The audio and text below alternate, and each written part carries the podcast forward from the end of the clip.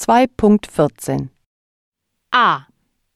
Matthias spielt in beiden Geschichten eine zentrale Rolle. In einer ist er der unbekannte Sohn, der alles verkörpert, was der Vater verpasst hat. In der anderen ist er der Glücksbringer. B.